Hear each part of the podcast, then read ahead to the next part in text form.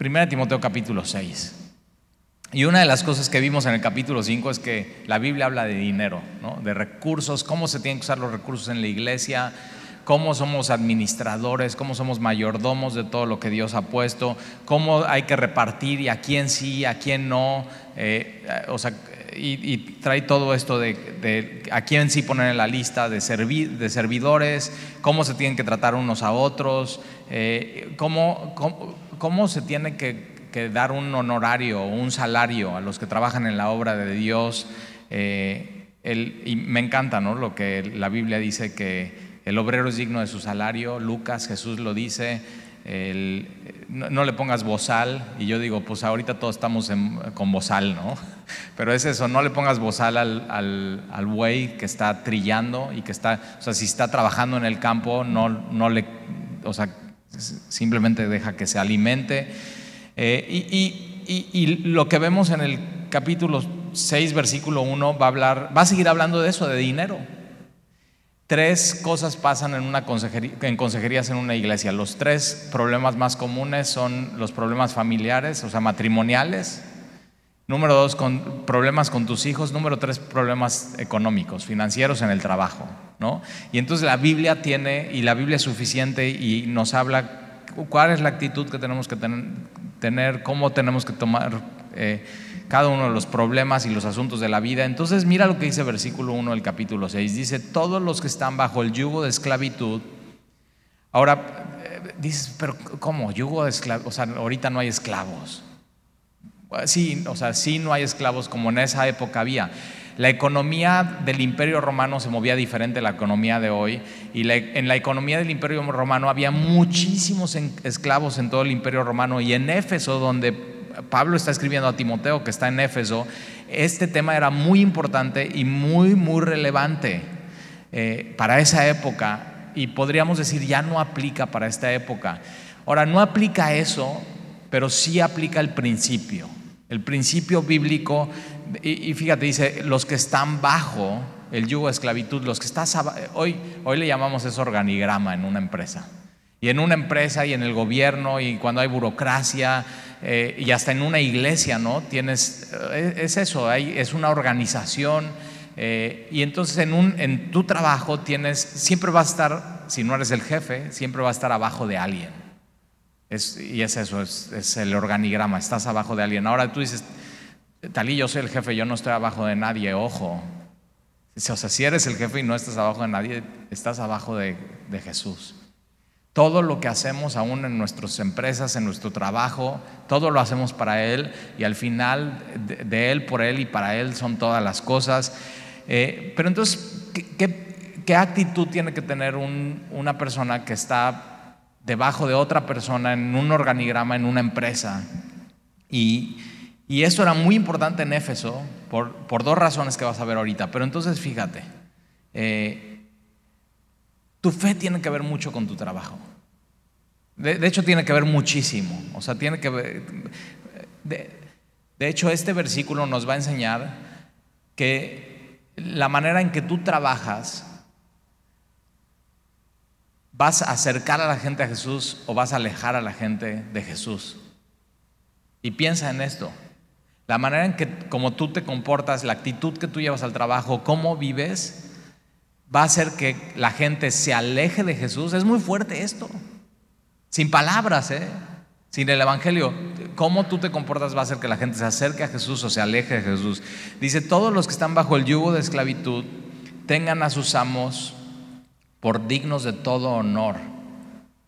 Es decir, cristiano, tu fe tiene que afectar a tal grado tu trabajo que tu fe te tiene que llevar a ser diligente, fiel y muy trabajador. Así se tiene que ver la foto del cristiano. Una persona diligente, fiel y muy trabajador. Tengan a dignos de todo honor para que no sea blasfemado el nombre de Dios y de la doctrina. Entonces, si tú no eres diligente, fiel y trabajador en tu trabajo y dices que eres cristiano, la gente va a decir, oye, o sea, ¿qué onda? Este se dice ser cristiano y creyente y es, es no es diligente, es un flojo, es un infiel y no es leal y no es chambeador. Y entonces eso les va, les va a alejar del Señor, para que, para que no se blasfemar el nombre. Entonces fíjate, con tu trabajo tú puedes hacer que la gente llegue a alabar el nombre del Señor y lleve, o sea, la lleves a conocer el nombre del Señor. Por supuesto, todo empieza con tu actitud y tu manera de ser y, que de pronto te pregunten, oye, ¿por qué tú eres así? ¿Por qué tú Me acaba de pasar y, me pasa de pronto seguido con personas. Eh, trato con gente que de pronto tiene muy mala actitud ante la vida y, siempre has tratado con proveedores o con gente así que dices, o sea, ¿qué onda con esta persona? O sea, tiene la peor actitud y de pronto tratas con alguien que es excepcional. Y me acaba de pasar hace poco que a una persona con la que yo trataba, eh, que es, es, proveedor de nosotros, eh, había otra persona en su lugar y la verdad es que no nos trataba tan bien y era áspero su trato y no era muy amable que digamos. De hecho, cuando, cuando mandábamos WhatsApp nos dejaba como en visto y, y, así como decíamos, ¿qué onda con esa persona? Y cambiaron a esa persona y ahora a esta nueva persona que entró rápido, respondiendo a los mensajes, nos resolvía todos los problemas que teníamos eh, con, el servicio que habíamos contratado con esta empresa. O sea, vimos un cambio tremendo. Y entonces en una de esas, este, y, lo platicamos Andy y yo, dijimos, oye, ¿has visto esta persona? o sea, ha sido un cambio tremendo en, el servicio de esta, empresa. Y entonces eh, la semana pasada estoy viendo en mi WhatsApp eh, las historias y estoy viendo que esta, esta chica se está bautizando. Y entonces le escribo sobre su foto, le digo, oye, qué increíble, qué buena decisión. Yo, yo también soy creyente, soy pastor de una iglesia y, entendí eso. Y fíjate cómo, cómo tú en tu trabajo puedes hacer una diferencia con tu actitud. Ahora, la gente tiene que saber, o sea, yo soy así por, por Jesús. Todo lo que hacemos es, es para Él. Y, y, entonces ponte, a pensar, tú en tu trabajo acercas a la gente a Jesús o alejas a la gente de Jesús. Con tu actitud, con tu diligencia, con tu trabajo, con tu esfuerzo, con ayudar a los demás y servir a los demás. Eh, ahí está. Versículo 2. Y los que tienen amos creyentes. Ahora, esto, ahora el versículo 1 es, si, si tu jefe no es creyente, sé diligente, sé trabajador, eh, sé fiel, sé leal, ¿para qué? Para que lo acerques al Señor. Es, decir, es un, lo que haces todas las semanas en tu trabajo realmente para ante los ojos del Señor es evangelismo y no te habías dado cuenta. O sea, Dios te tiene en esa empresa y en ese lugar para que, para que compartas con los demás. Y tú dices, ah, yo pensé que para ganar dinero nada más. no, ahorita vamos a hablar de eso del dinero. Eh, pero entonces, versículos, los que tienen amos creyentes, o sea, si tu jefe es, creyente, dicen, no los tengas en menos por ser hermanos. Y había una tendencia en Éfeso, acuérdate, eh, iban es el contexto de la iglesia local. Entonces tú podías tener eh, a, tu jefe del trabajo viniendo a tu misma iglesia local, acuérdate, se reunían en casas, y tú siendo líder en esa iglesia y tu jefe yendo y teniéndose que someter ante tu liderazgo en la iglesia. Eh, y entonces si tú tienes amos creyentes, no los tengas en menos por ser hermanos, es decir, no por ser creyentes eh, seas un igualado. Entonces, ¿cómo tengo que tratar con el que trabajo si es creyente? Fíjate cómo tiene que ver todo con la actitud en el trabajo. Si tienes amos creyentes, no los tengas en menos por ser hermanos, sino sírveles mejor. O sea, los creyentes, si, tienes, si tienes un jefe no creyente, sírvele y sírvele bien. Pero a los, al creyente, si tienes un jefe creyente y trabajas con alguien creyente, sírvele mucho mejor que al que no fuera creyente. O sea, no por tu amo ser creyente te aflojes, diga, ah, bueno, es que es creyente y, me va a dar chance. O sea, no, sírveles mejor. Por cuanto son creyentes y amados los que se benefician de su buen servicio. El cristiano en su trabajo tiene que, ser, tiene que trabajar bien, buen, y al final lo tiene que ver su trabajo como un servicio para los demás. Al final eso es lo que vino a enseñarnos Jesús.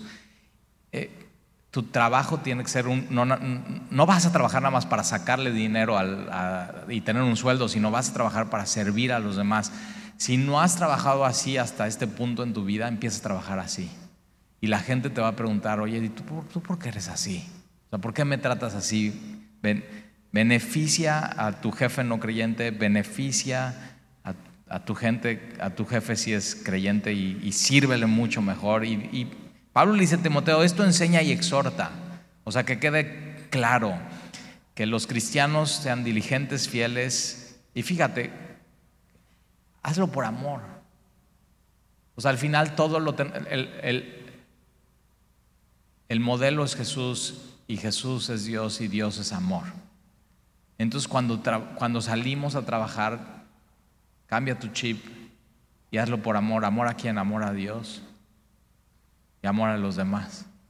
Y a ver cómo, saber cómo Dios trastorna tu manera de trabajar. Versículo 3, si alguno enseña otra cosa, esto es, así empezó 1 Timoteo capítulo 1, falsos maestros. Y entonces, eh, si alguno enseña otra cosa, si alguien, ¿quién es este que enseña otra cosa? Un falso maestro es aquel que enseña otra cosa, que enseña otra cosa que lo que la Biblia dice, que la sana doctrina dice. Entonces, si alguno enseña otra cosa y no se conforma con las sanas palabras de nuestro Señor Jesucristo, pero fíjate cómo usa al Señor Jesucristo y sus palabras, pero no es suficiente, no se conforma con eso. Y tienes que tener mucho cuidado porque muchas religiones usan a Jesús. Es más, el Dalai Lama, si has escuchado de él, muy famoso por sus libros, pero el Dalai Lama tiene un libro que incluye a Jesús. Y como que todo mundo, todas las religiones como que se quieren apropiar de Jesús, pero, pero no, es, no es sano, no es sana doctrina, porque Jesús sí lo quieren, pero no es suficiente. Tendrías que hacer algo más. Y tienes que tener cuidado. Todos quieren al Jesús buena onda y al Jesús. Eh, es más, hay historias que ellos cuentan, ¿no? Estas ondas New Age y también Buda lo quiere incluir eh, y todos los que creen en esas ondas que dicen que Jesús, no solamente Jesús era un gran maestro, sino que Jesús ya ha reencarnado varias veces. Y entonces te das cuenta, estos falsos maestros no se conforman a las sanas palabras de nuestro Señor Jesucristo, pero, pero lo usan, pero lo usan y a la doctrina que es conforme a la piedad. mira, la doctrina siempre te va a llevar a la piedad, a una vida piadosa. Y lo que pasa con las falsas doctrinas y los falsos maestros, que no es suficiente Jesús y sus palabras y la Biblia, es que al final su doctrina y su enseñanza, que es chueca y no es conforme a la Biblia, les va a llevar a una vida impía, una vida al, final su vida va a ser llena de pecado. Y tienes, o sea, tienes que tener cuidado con eso. Versículo 4. Quien enseña otra cosa no se conforma con las sanas. Y hoy, o sea, y la iglesia cristiana está llena de eso, de no es suficiente lo que dice la Biblia, vamos a enseñar otras cosas.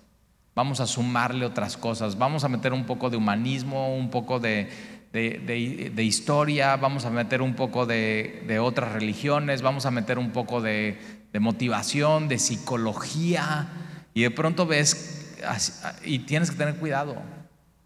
Puedes sonar muy atractivo, pero, pero tú y yo nos tenemos, para ti y para mí tiene que ser suficiente lo que enseña Jesús.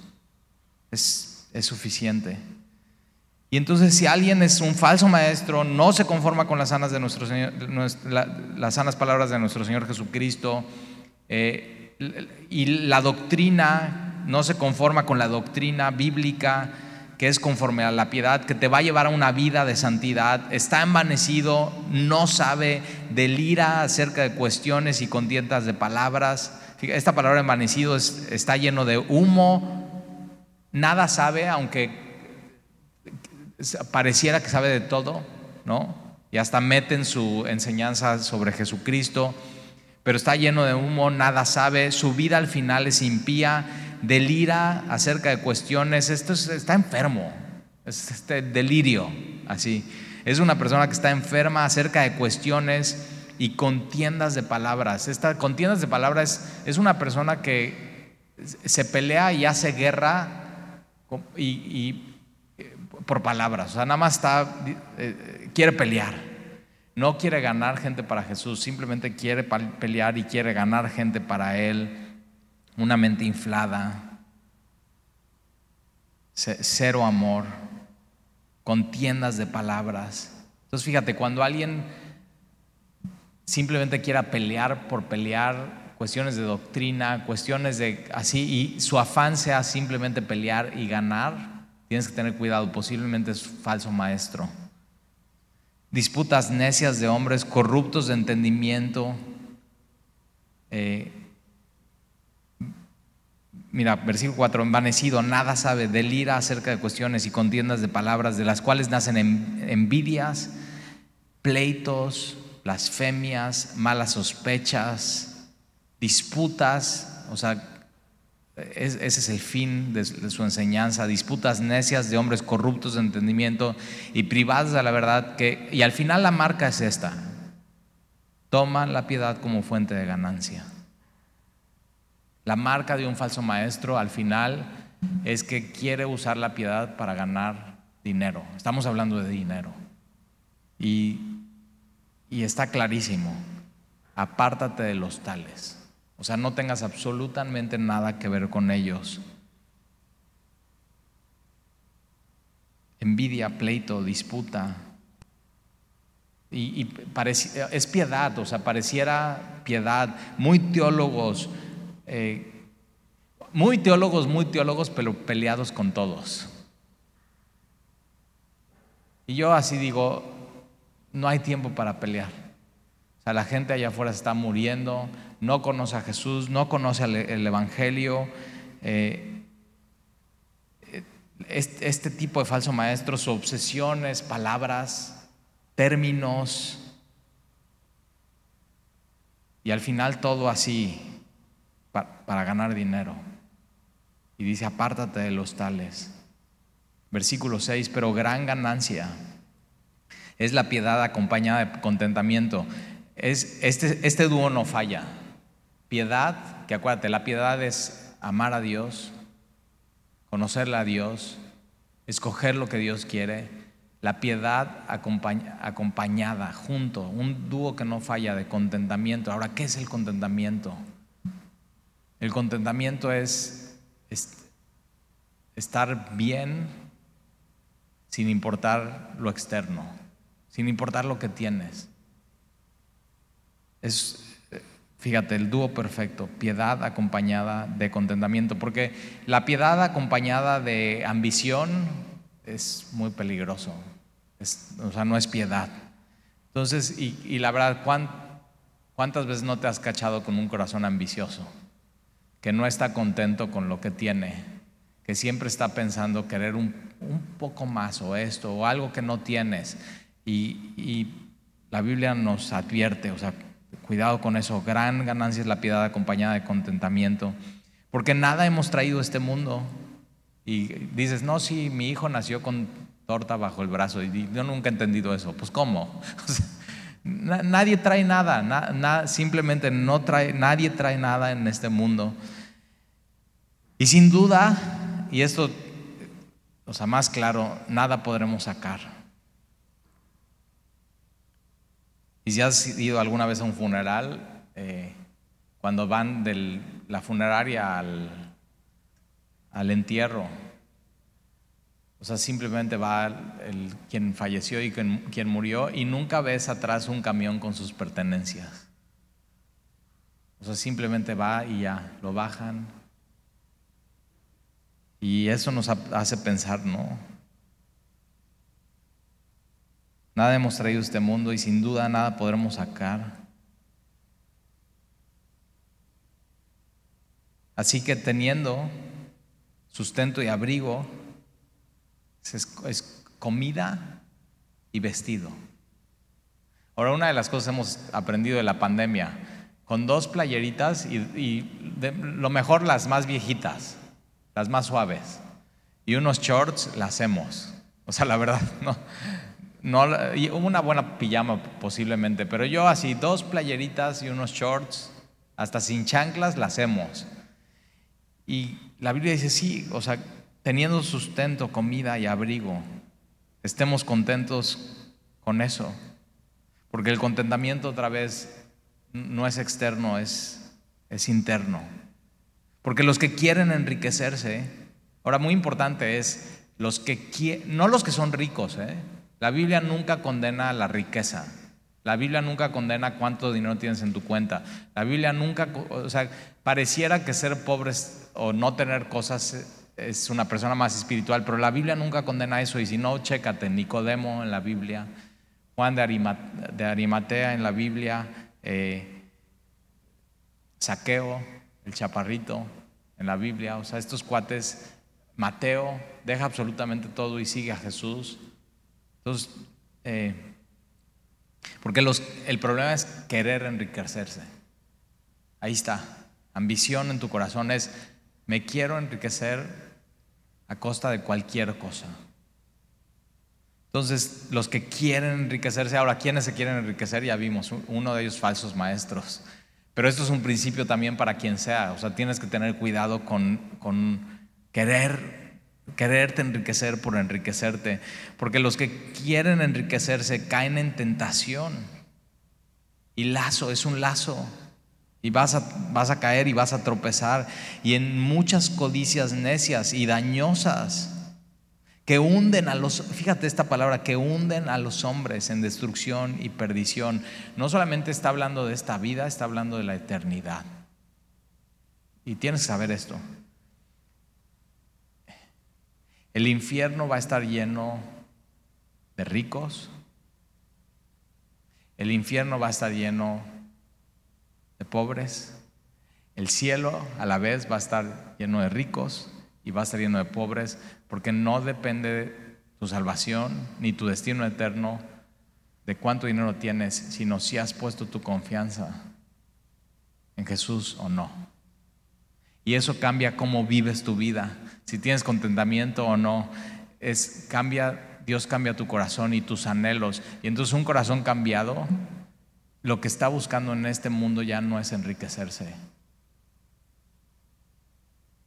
o sea, cuando no, cuando tienes, cuando tengas falta de contentamiento y, o sea, todos lo hemos tenido. Cuando digas, es que necesito esto, necesito esto, necesito esto, nada más vea tu Biblia, ten un tiempo de oración con el Señor Apártate de estar viendo todo eso y, te vas a dar cuenta, sí, cierto, no necesito eso, ya tengo todo, ya, ya he sido enriquecido con Jesucristo, Él es mi tesoro. O sea, hazlo y te vas a dar cuenta. a mí siempre me pasa eso. Porque los que quieren enriquecerse caen en tentación y lazo y en muchas codicias necesarias y dañosas que hunden, así, te, te hunden, te hunden te lleva a la perdición y te hunden. O sea, yo me imagino eso, eh, queriéndote hacer rico, te estás ahogando en eso. Y muchas veces ni siquiera obtienes esa riqueza. Que hunden a los hombres en destrucción y perdición porque raíz de todos los males es el amor al dinero. No, no dice que es el dinero, ¿eh? eso lo quiero dejar muy claro. el dinero es neutro. El dinero, eh, fíjate cómo lo podemos usar para bendecir a otras personas y para acercar a, personas a Jesucristo. El dinero es neutro, el problema es, es tu corazón. ¿Cómo, ¿Cómo vas a usar el dinero? ¿Vas a dejar que Dios decida sobre tus finanzas o vas a decidir tú cómo usar tus recursos y tu dinero?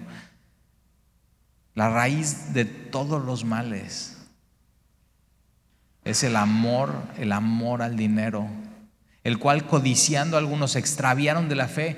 Ahora esta palabra extraviaron no es de que de un momento a otro te perdiste y dejaste de seguir a Jesús, no, sino poco a poco el amor al dinero te fue cautivando tanto el dinero y lo que puedes comprar con ese dinero y lo que puedes obtener poco a poco que tu corazón en vez de amar a Dios empezó a amar más al dinero, materialismo recursos materiales.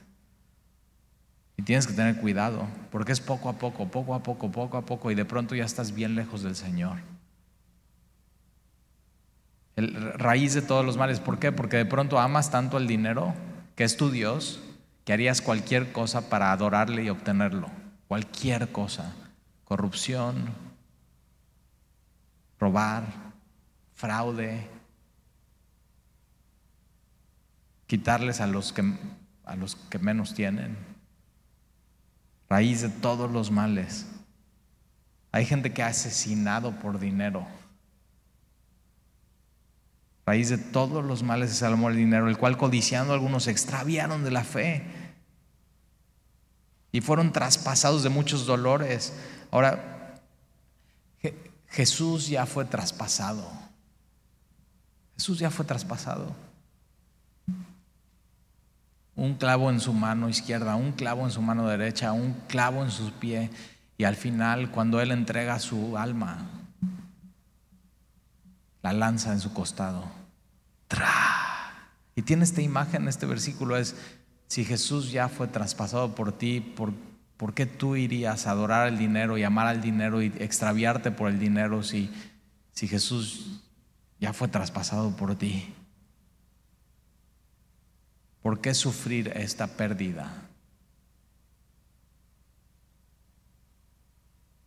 Entonces, la Biblia nos, nos abre, nos abre los ojos y tenemos que tener mucho cuidado. Versículo 11, más tú, oh hombre de Dios. Aquí la palabra hombre no es hombre o varón, sino es hombre o mujer. Si tú eres un hombre de Dios y tú eres una mujer de Dios, tienes que poner atención a estas cosas. Mas tú, oh hombre de Dios, huye de estas cosas, huye. No dice, trata un poco con esto. O sea, no, no, no. No estés ni cerca del, amor al dinero. Ten contentamiento, aprende a tener contentamiento. y fíjate, entre más te acercas a Dios, menos recursos en este mundo necesitas. Y sabes, si tengo a Dios, lo tengo todo. Pero si no tengo a Dios, te das cuenta, por más rico que sea, no tengo nada. Entonces huye, huye. Yo, es, esto es una predica que yo me la tengo que predicar todo el tiempo. Talí, huye de querer enriquecer, huye del amor al dinero, huye. Y, y sí, o sea, ves, ya tu vecino se compró un coche mejor que el tuyo, o él ya está remodelando su casa, o ya tú pagas renta, pero él ya la compró y estás así, y nada más estás bien. ¿Y por qué te pasa eso? Porque dejaste de poner tus ojos en Jesús y los empezaste a poner en el vecino. Huye, huye de estas, huye de qué? De falsos maestros que no se conforman con la enseñanza de Jesús, que no se conforman con la Biblia. Huye, huye, pero huye por, fíjate, aquí es huye por tu vida, porque si no te vas a hundir, si no te va a llevar a destrucción, si no serás traspasado. Huye. Y Dios nos advierte, ¿sabes que huye? Huye de estas cosas, sigue la justicia, hacer lo correcto, la piedad, amar a Dios, acércate a Él, la fe, el amor, el amor no al dinero, el amor a Dios, el amor a los demás. Y entonces cuando amas a Dios y amas a los demás, usas tu dinero para generosidad. Huye y sigue la fe, el amor, la paciencia, la mansedumbre Versículo 12, pelea. Ahora, yo conozco a la gente en iglesias, gente muy peleonera. Y digo, nada más estás peleando cosas de doctrina, nada más estás peleando cosas. Y digo, no, no, no, no, esos son los falsos maestros. Fíjate, el fruto de los falsos maestros, envidia, pleito, malas sospechan de todos y guerra de palabras. Pero nosotros no peleamos por, no tenemos una obsesión con la terminología, con, yo de veras, cuando me veo como peleando con alguien por teología, digo, estoy, o sea, yo soy el que estoy mal. ¿Por qué estaría peleando con una persona por algo de teología? O sea, si la Biblia es muy clara en lo esencial, No hay, no hay tiempo que pelear. Entonces, si tú, quieres, si tú quieres pelear, pelea la buena batalla de la fe. Eso. No pelees por terminología. No pelees por lo que dice el original. Eso crea envidia, pleito, disputas. Entonces pelea la buena batalla de la fe. Echa mano de la vida eterna, no de las riquezas. No te quedas sin riquezas. No, no quieras echar mano de eso. Echa mano de la vida eterna, a la cual así mismo fuiste llamado. El cristiano, bueno, allá afuera el mundo lleno de mentiras, te hace creer que estás aquí en este mundo para ser rico, para ser poderoso, para, eres más rico entre más cosas puedes comprar, eres más rico entre más cosas tengas. Y, y la Biblia enseña tú y yo tenemos que echar mano a la vida eterna. A eso fuimos llamados habiendo hecho la buena profesión delante de muchos testigos. Entonces mira, huye. Huye de los falsos maestros y de la falsa enseñanza. Y si tú me estás escuchando y eres un falso maestro y no te conformas a la doctrina de Jesucristo, arrepiéntete porque... Número dos, huye al amor al dinero, huye al materialismo, Ten contentamiento. Si Dios te ha dado eso, disfrútalo, agradecelo, ama a Dios con eso. Esa es la piedad. Y si te, o sea, si te hace falta contentamiento, lo que te hace falta es acercarte a Jesús. Acércate a Jesús. Y créeme, vas, o sea, ya vas. Si hoy te acercas a Jesús, Dios va a poner ese contentamiento porque es una cuestión interna, no externa, no es de lo que tienes. Entonces huye y pelea, no por terminología. Sea, un día cuando lleguemos delante de Jesús, todo eso que queda duda de pronto en terminología cristiana va, a desaparecer. O sea, ya vamos a poder ver claramente cómo es y cómo son las cosas y cómo es. Entonces pelea la buena batalla de la fe y echa mano así esta palabra echar mano es como un atleta que está corriendo para llegar a la, meta y pone todo su esfuerzo en su vida por simplemente ya arrebatar ese lugar. Así vive tu vida, así trabaja. o sea, ama a Dios, así se ve la vida de un cristiano. ¿Oramos? Y Señor, te doy gracias por tu palabra. Y gracias, Señor, porque eh, casi terminando, primera Timoteo, en el capítulo 6, hablas de una manera muy clara y muy práctica en nuestras vidas. Cómo tenemos que ser en el trabajo, diligentes, fieles, trabajadores, que la gente al ver nuestro trabajo se acerque a ti. Y si tenemos eh, amos o jefes creyentes, que no seamos igualados, sino que les sirvamos mejor por ser creyentes, por ser parte de la iglesia, porque, porque son amados por Dios y amados por nosotros, y que en nuestro trabajo la gente se beneficie de nuestro servicio. Ayúdanos a ver así nuestro trabajo, Señor, como un servicio. Y Señor, te pedimos que podamos estar bien atentos a los falsos maestros, que las palabras de Jesús no son suficientes, sino tienen que agregarles más actividades, más cosas, más reglas, más normas. Señor, y que nos demos cuenta que la doctrina de Jesucristo, la enseñanza de Jesús y del Evangelio nos va a llevar a una vida piadosa. Y Señor, yo te pido hoy que nos, nos acercamos a ti Que el día de hoy tú llenes nuestro corazón de, de contentamiento, sabiendo que tú nos das cada semana lo que necesitamos y teniendo sustento y abrigo, entonces estemos contentos con eso. Que todo lo que ha hecho la mercadotecnia, Señor, en nuestro, en nuestro mundo, que nos grita, necesitas, necesitas, necesitas, necesitas. Señor, nos demos cuenta que, que mucho de eso no necesitamos.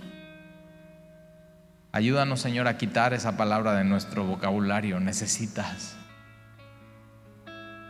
Y entonces echar mano de la vida eterna, huir del amor al dinero, huir de querer enriquecernos.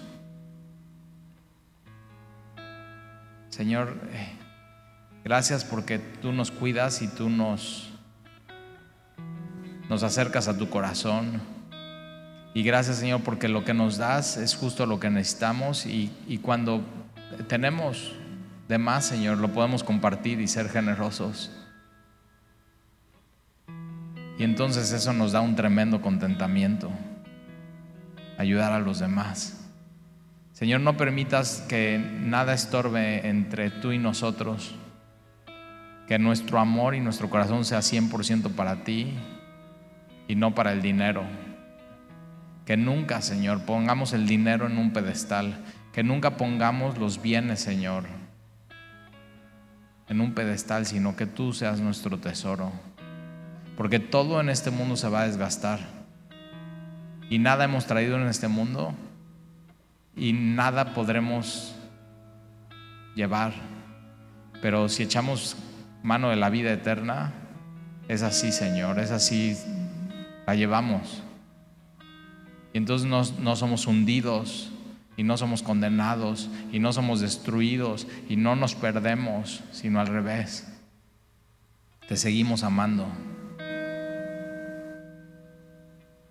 Señor, gracias por recordarnos que tenemos que huir de estas cosas. Y gracias por recordarnos que tenemos que pelear la buena batalla de la fe. Gracias Señor por tu amor. Gracias Señor por Jesús. Gracias por tu palabra que es clara en nuestras vidas. Sigue resplandeciendo Señor en nosotros y en nuestros corazones. Gracias por lo que estás haciendo aquí en Semilla. Gracias por lo que estás haciendo en cada casa. Gracias Señor porque a veces, aunque como dice la canción que cantábamos, aunque no lo vemos, tú sigues obrando y tú eres un Dios de milagros. Señor, sigue haciendo milagros. Te lo pedimos, Señor, en el nombre de Jesús. Amén.